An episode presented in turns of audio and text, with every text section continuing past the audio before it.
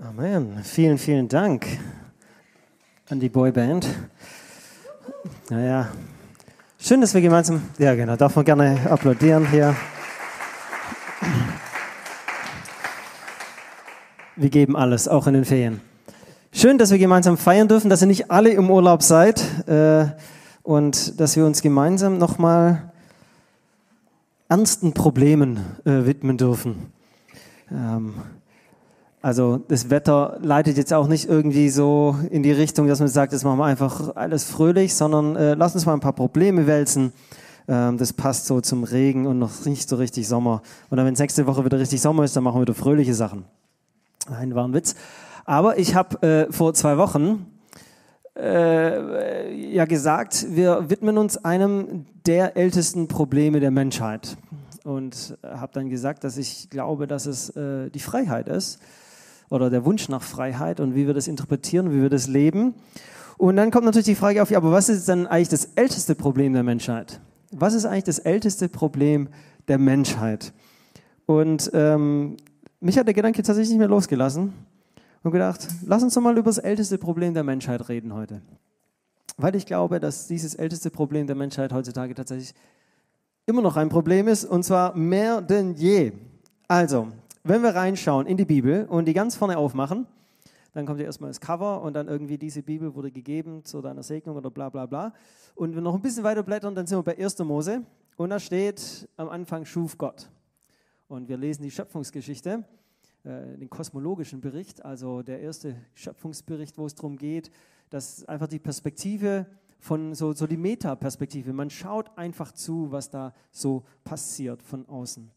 Und es steht nach jedem Tag, es war gut. Es war gut. Am Ende steht sogar, es war sehr gut. Und da kann man beim besten Willen noch keine Probleme erkennen. Dann äh, gehen wir in den zweiten Schöpfungsbericht. Es gibt ja zwei Schöpfungsberichte. Äh, der erste, genau, der kosmologische, wo so von außen äh, betrachtet wird, wie alles geschaffen wird. Und dann äh, der androzentrische, also der, der, der den, den Mensch zum Zentrum hat. Also wo es auch so anfängt, dass der Mensch praktisch geschaffen wurde und dann um ihn herum wurde alles geschaffen. Und das ist in der hebräischen Geschichtsschreibung jetzt kein, kein Widerspruch, sondern einfach das, das Zentrum, der, der, der Blick, die Perspektive hat sich hier gewechselt. Jetzt erzählen wir die Geschichte vom Menschen her. Und es sagt, dass der Mensch äh, geschaffen wurde und dann in diesen Garten gesetzt wurde, der extra für ihn gemacht wurde und so weiter hin und her. Ähm, und dann wird alles um ihn herum geschaffen und, und die, die Pflanzen sprießen und ist alles wunderbar und die, die, die Vögel und, und Tiere sind alle da. Ähm, und dann in, in, in 2. Mose, äh, 1. Mose 2, Vers 18, äh, hören wir dann zum ersten Mal ein nicht gut. Und da spricht Gott zu Menschen, es ist nicht gut, dass der Mensch allein sei. Ich will ihm eine Hilfe machen, die ihm entspricht. Das erste Problem der Menschheit ist, das erste Mal, wo wir in der Bibel lesen, in der Menschheitsgeschichte was wahrnehmen, was nicht gut ist, an diesem Punkt. Es ist nicht gut, dass der Mensch alleine ist. Einfach so. Und dann, als äh, äh, ähm, Gott dann dem, dem Adam die Eva schafft, und wir kennen ja, nehme ich an, die Geschichte, wenn nicht, dann lese ich nochmal nach, das ist ganz am Anfang der Bibel, also einfach zu finden. Ähm, dann, dann, nimmt er ja so eine Rippchen und, und, und ähm, äh, macht da die Eva und äh, Adam hat ja geschlafen, dann wacht der Bub wieder auf und dann äh, erkennt man an seinem Ausruf, wie sehr er unter dieser Situation gelitten hat. Er, er, er schreit so richtig raus. Es heißt in der Bibel, der freute sich und er rief, endlich, endlich, sie ist eine wie ich. Sie gehört zu mir, denn sie ist von mir genommen. Und dann geht er gleich weiter. Deshalb verlässt ein Mann Vater und Mutter, um seine Frau zu leben. Die zwei sind dann eins, eine Leib und eine Seele. Wir spüren die Erleichterung von Adam, als er dann endlich seine Eva sieht. Wir spüren, dass als Gott da gesagt hat, es ist nicht gut, dass der Mensch allein sei, dass da ein großer Schmerz in Adam drin war, der Schmerz der Einsamkeit. Das erste Problem der Menschheit ist tatsächlich die Einsamkeit. Und ich will uns heute Morgen, das wird jetzt keine mega Ausführung, aber ich will uns heute Morgen einfach nochmal einen Blick auf dieses Thema äh, äh, werfen. Und wenn ihr Lust habt, dann dürft ihr dabei bleiben. Und wenn nicht, dann schlaft weg. Ich habe ja gehört, die Predigt gibt es ja nachher noch bei YouTube, dann kann man die äh, da auch nochmal anhören. Die Bibel behandelt dieses Thema immer wieder. Und wir haben immer wieder Situationen, wo auch die Helden der Bibel sich plötzlich einsam fühlen. So. Ähm, nicht nur Adam ging es so, sondern ganz vielen anderen auch. Moses, wie plötzlich er sich einsam fühlt, das ganze Volk gegen ihn und so weiter. Kein anderer. Jetzt soll ich da auch noch alleine zum Pharao. Und lauter solche Situationen, wo er sich einsam fühlt. Wir, wir sehen es bei David, wir sehen es bei vielen anderen, bei Paulus, der im Timotheus sagt, ey, schick mir bitte meinen Mantel und komm schnell zu mir, ich fühle mich so einsam. Hier denke ich, Paulus, der hatte doch so viele Fans. Ja genau, mitten in dem, dass er berühmt war, ist trotzdem eine große Einsamkeit bei ihm da. Oder eben auch Elia. Vielleicht kennen wir die Geschichte, als Elia zum König Ahab kommt und die, die Israeliten zu der Zeit haben irgendwie falsche Götter, den Baalgott angebetet und dann kommt es zum großen Showdown auf dem Karmel. Und äh, die ganzen Baalpriester sind da und, und es geht hier ums Ganze. Wenn, wenn Elia hier jetzt verliert, wird er auf jeden Fall umgebracht. Und er riskiert alles und die Baalpriester versuchen ihr Opfer da irgendwie in Brand zu setzen ähm, und es funktioniert nicht so richtig. Und Elia, was macht er? Er kippt auch noch Wasser auf sein Opfer drauf. Äh, richtig viel Wasser und dann betet er einfach und sagt, Gott, zeig du, wer du wirklich bist und das Feuer kommt vom Himmel. Also krasses Ding. Ich würde mal behaupten, wenn wir hier sowas abziehen würden, dann wird ganz Rot am See auf jeden Fall mal uns kennen und glauben.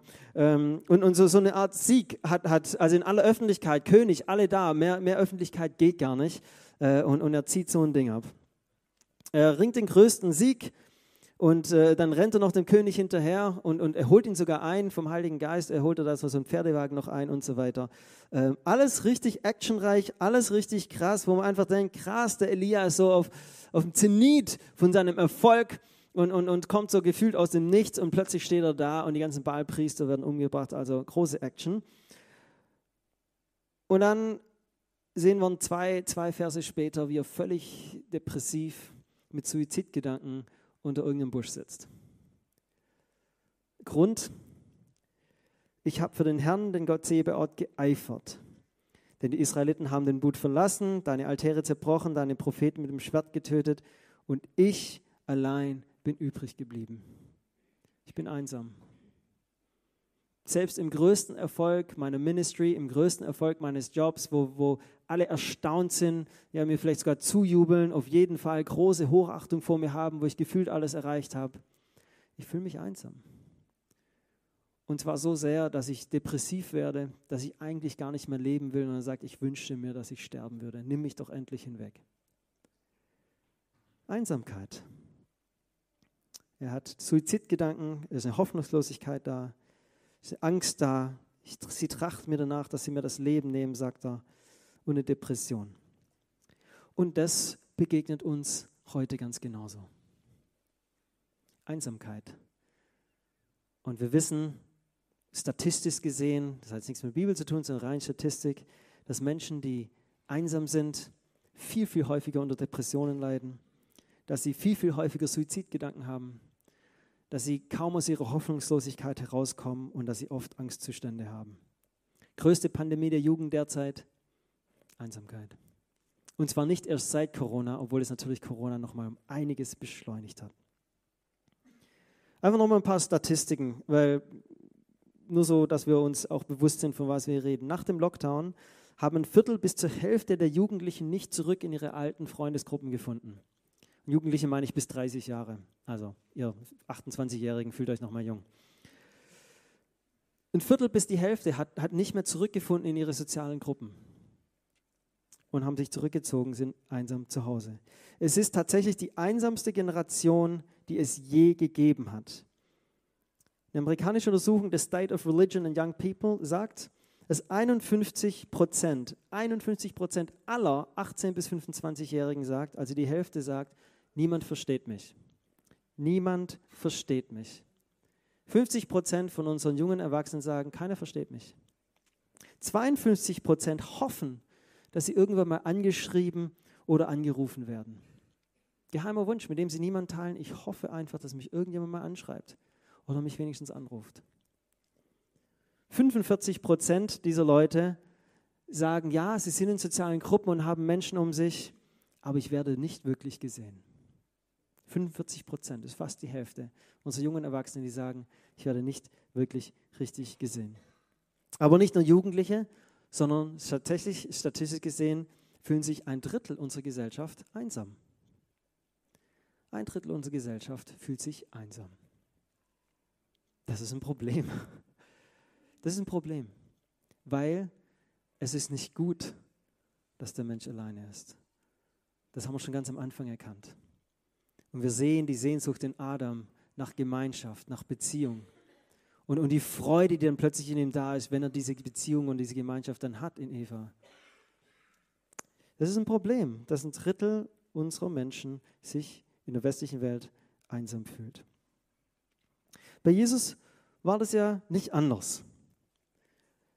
Jesus hatte auch Erfolg in seiner Ministry, also wer mal so ein paar Tote auferweckt und, und Kranke heilt und Tempel irgendwie hier reinigt und so weiter, der hat natürlich, ist kontrovers und hat eine große Fanbase. Dazu kommt dann irgendwie noch die Speisung der 5000. Der hatte auf jeden Fall viele Nachfolger, die gesagt haben, wow, der Jesus, wunderbar, los geht's. Und sie wollten ihn sogar zum Brotkönig machen, ähm, weil sie gesagt haben, also so einen wie den, den können wir gebrauchen. Wenn wir mal nur zwei Fische und fünf Brote dabei haben, reicht es trotzdem für die ganze Menge. Jesus, wunderbar, wir folgen dir nach, solange du uns immer weiter Brot gibst. Und dann ein paar Verse später, gleiches Kapitel, ein paar Verse später, ähm, sagt Jesus ein paar kontroverse Sachen. Und dann heißt in Johannes 6, von da an wandten sich viele seiner Nachfolger ab und gingen hinfort nicht mehr mit ihm. Da sprach Jesus zu den Zwölfen, wollt ihr auch weggehen? Da antwortete ihm Simon Petrus, ja Herr, wohin sollen wir gehen? Du hast Worte des ewigen Lebens und wir haben geglaubt und erkannt, du bist der Heilige Gottes. Ganz viele seiner Nachfolger wenden sich einfach ab. Es wird einsamer um Jesus. Aber seine Jünger halten ja noch treu zu ihm. Wo sollten wir sonst hingehen? Wie so, wie so ein Bestätigungsspruch von Petrus. Du hast doch die Worte des ewigen Lebens. Wir können gar nirgends anders hingehen. Wir folgen dir weiter. Nach ein paar Kapitel später sitzt Jesus im Garten Gethsemane. Seine Jünger schlafen ein und dann lesen wir, wie, wie die Soldaten kommen und Jesus ihnen sagt, seid ihr ausgezogen, wie gegen einen Räuber mit Schwertern und Stangen mich gefangen zu nehmen? Ich bin täglich bei euch im Tempel gewesen, habe gelehrt und habe mich nicht ergriffen, aber so musste die Schrift erfüllt werden und da verließen ihn alle und flohen. Auch die, die ein paar Kapitel vorher noch gesagt haben, hey, du hast doch die Worte des ewigen Lebens. So, bei, bei dir bleiben wir, komme was wolle, wenn alle anderen gehen, wir halten zu dir. Alle sind sie geflohen und Jesus war allein. Ja, nicht ganz allein. Er hat ja noch seinen Vater im Himmel, bis er dann am Kreuz hängt. Und wir spüren den Schmerz in diesem Aufruf, Ausruf, mein Gott, mein Gott, warum hast auch du mich verlassen? Jesus kennt Einsamkeit wie keiner von uns. Jesus weiß, was es bedeutet, diese Hoffnungslosigkeit, diese Depression zu spüren zu durchleben. Und ich will dir heute Morgen, wenn du heute Morgen da bist und du sagst, ich, ich fühle mich einsam, oder wenn du zuschaust von zu Hause, weil du dich einsam fühlst und du schaust zu, zu Predigt, dann kann ich dir eine Sache 100% mitgeben. Jesus versteht dich. Jesus versteht dich. Auch wenn du denkst, dass sich keiner versteht, er versteht es. Er weiß, was es bedeutet selbst im Erfolg, wenn alle um ihn herum sind und alle ihm zujubeln, plötzlich sich einsam zu fühlen, weil sich alle abwenden, sie ihn nicht mehr beachten. Wenn selbst die engsten Freunde, die engsten Weggefährten dann sagen, das war's, wir rennen weg, wir haben Angst, den Weg wollen wir nicht mitgehen. Und dann selbst der Vater im Himmel sich von ihm abwendet und er wirklich ganz alleine an diesem Kreuz stirbt. Wenn du eine Sache von heute Morgen mitnimmst, dann die, Jesus versteht dich. Jesus versteht dich. Das Gute ist, wir wissen ja, Jesus ist wieder auferstanden. Das ist wirklich gut. Ähm, und dann äh, gibt es seinen Jüngern noch einen Auftrag. Darum soll es heute nicht gehen. Da, da ging es vor ein paar Wochen drum. Aber er versieht diesen Auftrag ja noch einmal mit einer Zusage. Und er sagt, siehe, ich bin bei dir. Siehe, ich bin bei dir bis ans Ende der Welt. Und diese Zusage steht im krassen Gegensatz zu dem, was er am Kreuz erlebt hat. Weil er hat am Kreuz erlebt, dass keiner mehr bei ihm war. Kreuz ist immer noch da, ja genau. Das ist nicht, dass ich die falsche Richtung zeige. Er hat am Kreuz erlebt, dass keiner mehr bei ihm war. Selbst der Vater im Himmel nicht mehr. Und dann macht er dir und mir diese Zusage, ich bin bei dir. Komme, was wolle. Das, was ich erlebt habe, wirst du nicht erleben. Es kann sein, dass du Einsamkeit verspürst, ja. Es kann auch sein, dass Dinge passieren, aber ich werde dich nicht verlassen. Ich bin bei dir. Und die Tiefe, in die ich hinabgegangen bin, für dich, die wirst du nicht erleben. So, was machen wir jetzt mit diesem ganzen Ding Einsamkeit und so weiter? Ich will uns heute eine zweifache Antwort geben, die brutal simpel ist, die ganz, ganz, ganz einfach ist, die uns aber alle herausfordert. Erstens, Jesus ist tatsächlich da. Das ist ganz simpel und trotzdem so brutal wichtig. Wenn du dich einsam fühlst, dann darf ich dir zusprechen, Jesus ist da. Und ich will dir, ich will dich einladen, dass du es lernst, egal ob du mit Einsamkeit zu kämpfen hast oder nicht, das gilt für uns alle, aber ich will dich einladen, dass du lernst, seine Gegenwart mehr und mehr zu erfahren dass das, was, was vielleicht ein theoretischer Gedanke an manchen Stellen ist, ja, Jesus ist da, okay, seine Gegenwart ist da, ja, das habe ich schon tausendmal gehört, dass es zu einer erfahrbaren Realität in deinem Leben wird. Ich will dich einladen. Und die Sache ist die, Gott spricht es uns auch zu. Psalm 68, er ist ein Vater für die Weisen, ein Anwalt für die Witwen. Das ist Gott in seinem Heiligtum, in seiner Gegenwart. Gott schenkt vereinsamten Menschen ein Zuhause. Das ist seine Zusage. Er ist bei uns. Er schenkt dir ein Zuhause. Er schenkt dir ein, da gehöre ich dazu. Da bin ich. Und ich, ich kann es gar nicht genug betonen, dass wir lernen, das, was Jesus am Kreuz vermisst hat, das ganz bewusst zu zelebrieren und einzuladen, dass er mit uns ist. Spürbar, greifbar. Und wenn das für dich heute Morgen eher wie eine Theorie klingt, ach, dann, dann, dann darf ich dich einladen, das auszuprobieren. Ganz easy. Und da ist jeder anders. Manche brauchen da ganz viele Leute um sich herum, die sagen, ja, betet mal für mich, ich bin da ganz anders. Ich brauche da eher mein stilles Kämmerlein. Und dann sage ich, Jesus, jetzt bin ich da. Jetzt habe ich Zeit. Komm du. Erfüll du mich. Zeig du, wer du wirklich bist. Zeig mir, welche Liebe du für mich hast. Zeig mir, wer ich bin in dir. Und dann das einfach mal auszuhalten und zu warten. Einzuladen. Gott, komm jetzt in diesen Raum. Heiliger Geist, komm. Erfüll du mich neu.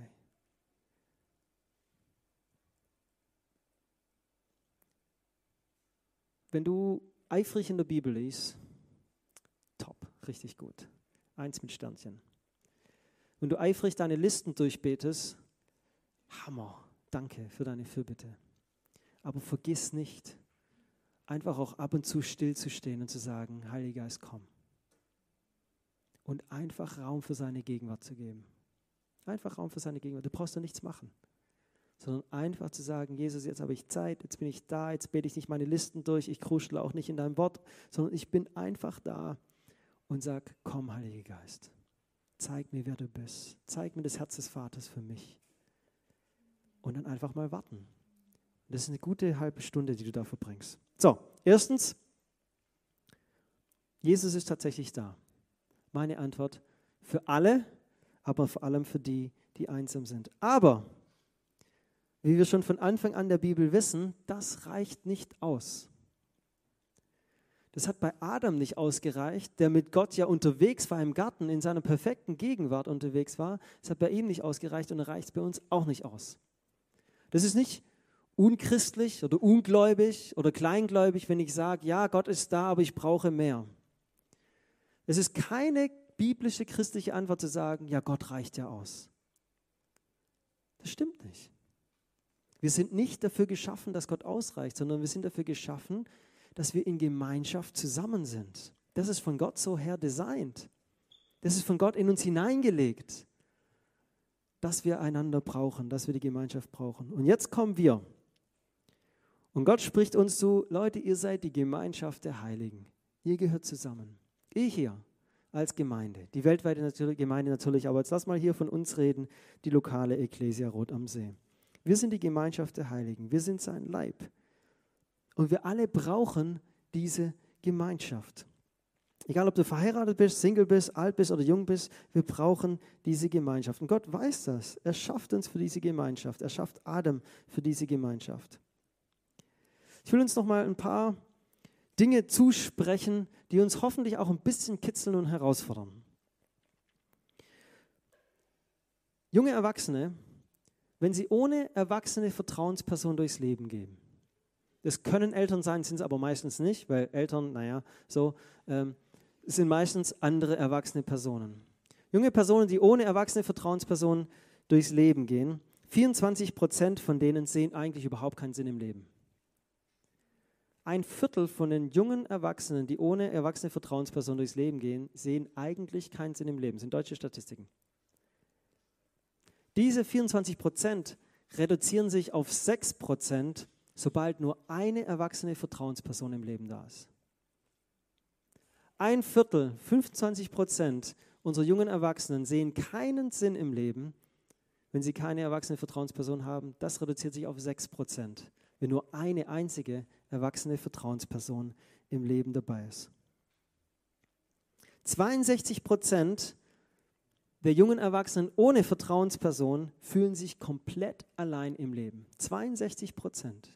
Deutsche Statistik. 62 Prozent der, der, der jungen Erwachsenen ohne Vertrauensperson fühlen sich komplett allein im Leben. Diese 62 Prozent reduzieren sich auf 9 Prozent mit nur einer Vertrauensperson. Versteht ihr den Unterschied? 70 Prozent der jungen Erwachsenen fühlen sich als, ob sich, als ob sie niemand versteht, wenn sie keine erwachsene Vertrauensperson haben. Das reduziert sich auf 24 Prozent. Diese Reduktion ist nicht ganz so krass, aber kann ich komplett nachvollziehen, weil die Jugendlichen irgendwelche Sachen machen, die ich selber auch nicht verstehe. Deswegen, äh, ja, manchmal verstehe ich dich wirklich nicht. Und das ist allein mit einer Vertrauensperson. Jetzt will ich nicht noch weiter irgendwelche äh, äh, soziologischen Sachen hier, aber es gibt zum Beispiel einen 5 zu 1 Faktor. Sobald sich das erhöht auf fünf Vertrauenspersonen pro jungen Erwachsenen, sind praktisch so Sachen wie, wie, wie, wie, wie Sinnfragen, Zugehörigkeitsgefühl, gesehen werden und so weiter. Das sind überhaupt keine Fragen, die ein junger Erwachsener nicht stellt. Überhaupt nicht mehr. Ist praktisch nicht mehr zu messen. Jetzt kann man sich sagen, hey, die Jugendlichen, die haben doch so viele Freunde, die jungen Erwachsenen, die hängen doch immer ab und spielen. Ja, Freunde sind brutal wichtig, wenn es darum geht, die Identität zu formen, sich zu finden. Da sind Freunde brutal wichtig. Aber die Erwachsenen sind wichtig, wenn es darum geht, wo gehöre ich eigentlich hin? Wo gehöre ich eigentlich dazu? Und ihr spürt da jetzt schon die Herausforderung auch an uns als Gemeinde. Wo investierst du eigentlich? Jetzt geht es mal nur um die Erwachsenen. Wo? Ab 30. So, drunter ist alles noch, vor allem bei den Jungs, ist vorne noch nicht alles entwickelt. So, sorry. Ähm, wo investierst du in jemanden, der nicht in deiner Generation ist? Und was hält dich davon ab? Und ganz oft ist es doch einfach die Angst und die Unsicherheit. Hä, jetzt soll ich einfach auf so einen 24-Jährigen zugehen? Was, was rede ich denn mit dem? Ich habe keine Ahnung, ich bin auch schon 40, ich habe keine Ahnung. Was, auf, versteht ihr, was, was hält uns denn eigentlich ab? Vor allem, wenn wir sehen, dass es statistisch einen Riesenunterschied macht, aber natürlich von Gott auch gegeben ist. Es ist nicht gut, dass wir alleine aufwachsen. Und deswegen sind wir zusammengestellt in die Gemeinschaft der Heiligen. Das heißt nicht, dass du mit jedem Best Buddy sein musst. Das heißt nicht, dass du jetzt plötzlich deine besten Freunde suchen musst, die irgendwie 30 Jahre jünger sind als du. Sondern aber es heißt, dass wir eine göttliche Beziehung mit Menschen führen können. Dass, dass wir sie sehen, dass wir sie beim Namen kennen. Die zwei wichtigsten Faktoren für junge Erwachsene gegen die Einsamkeit sind genau die zwei Sachen. Erstens, das ist das Allerwichtigste, ist erstens, dass sie das Gefühl haben, ich bin gesehen worden.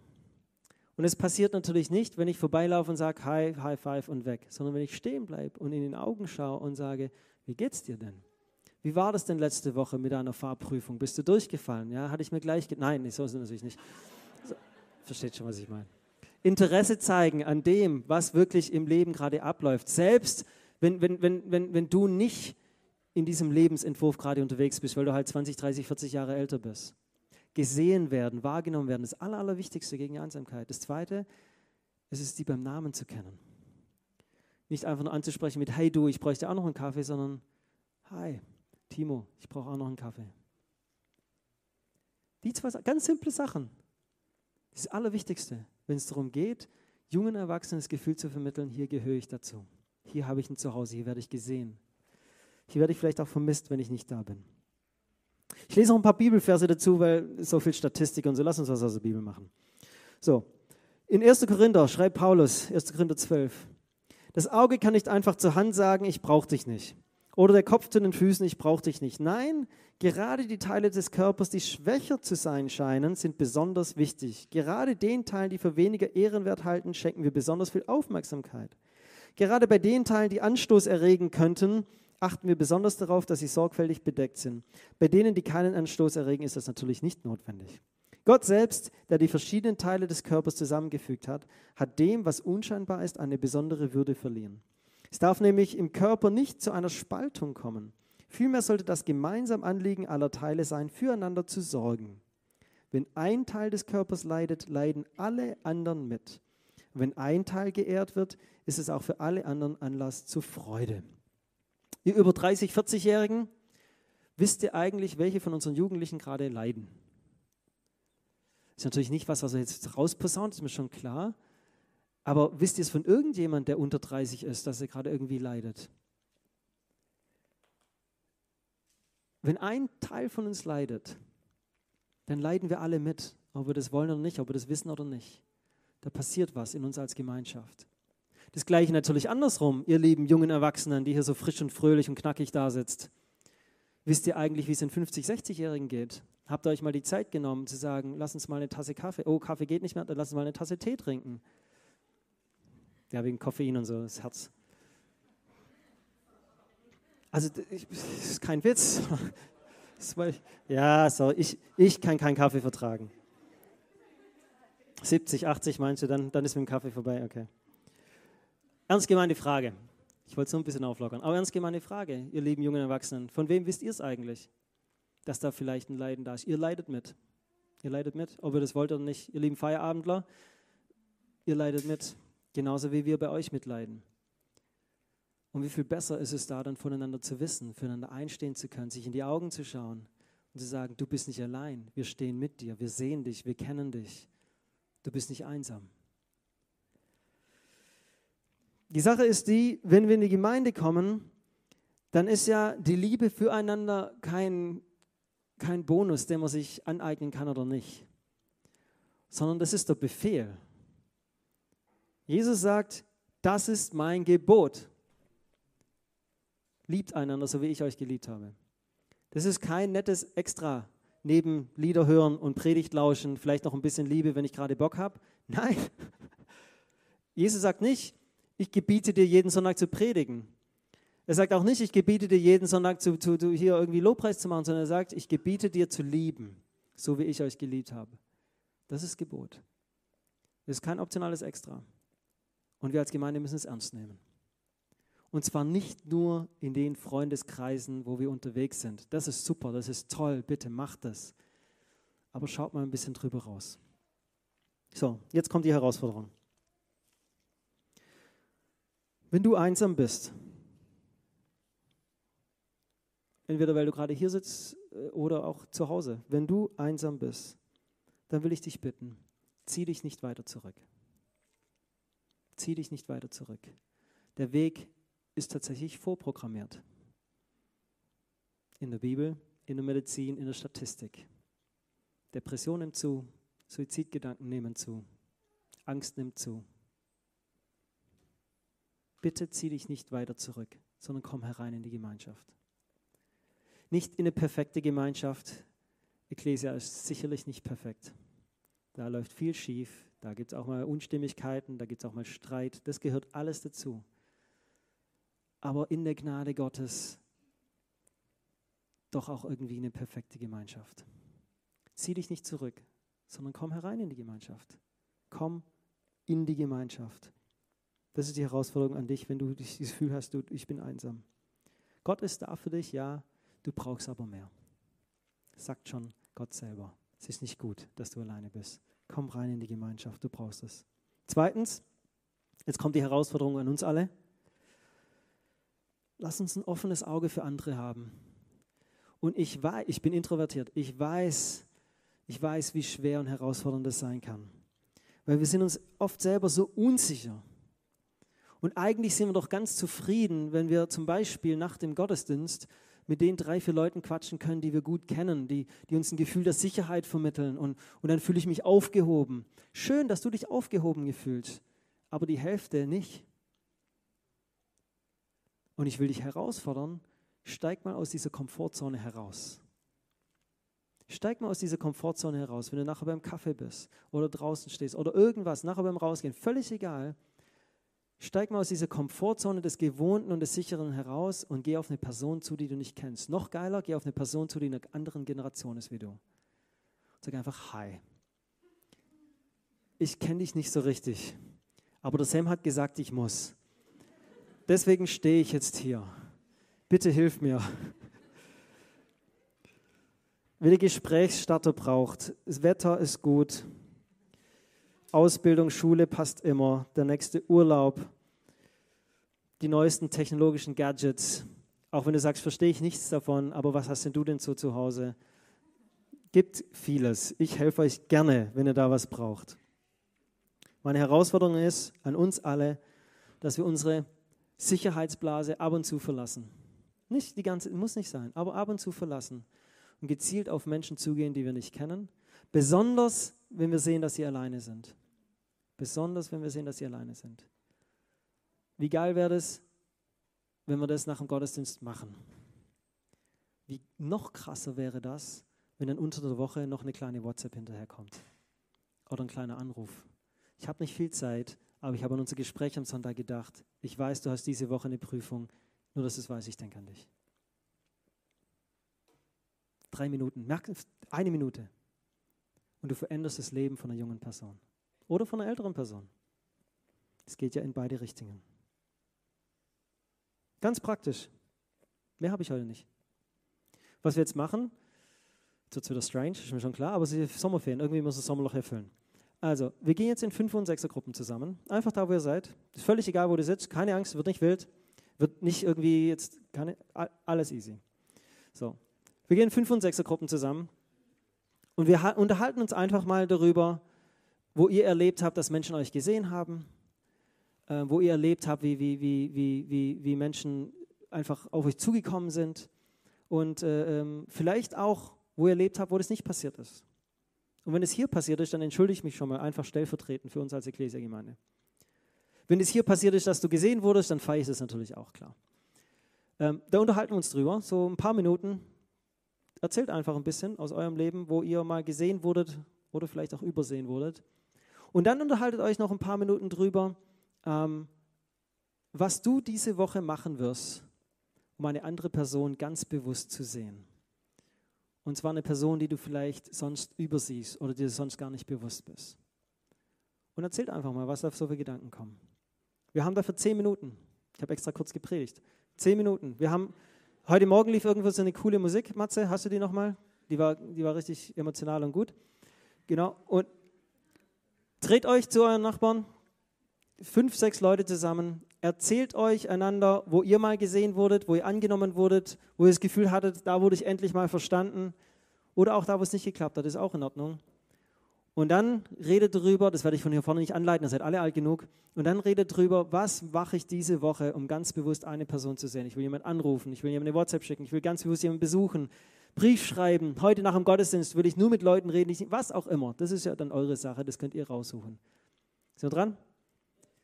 Wer gehen wollte, hätte das vorher machen müssen. Sorry, jetzt seid ihr da, jetzt, jetzt machen wir das. Also, Musik geht an und ihr dreht euch und äh, los geht's.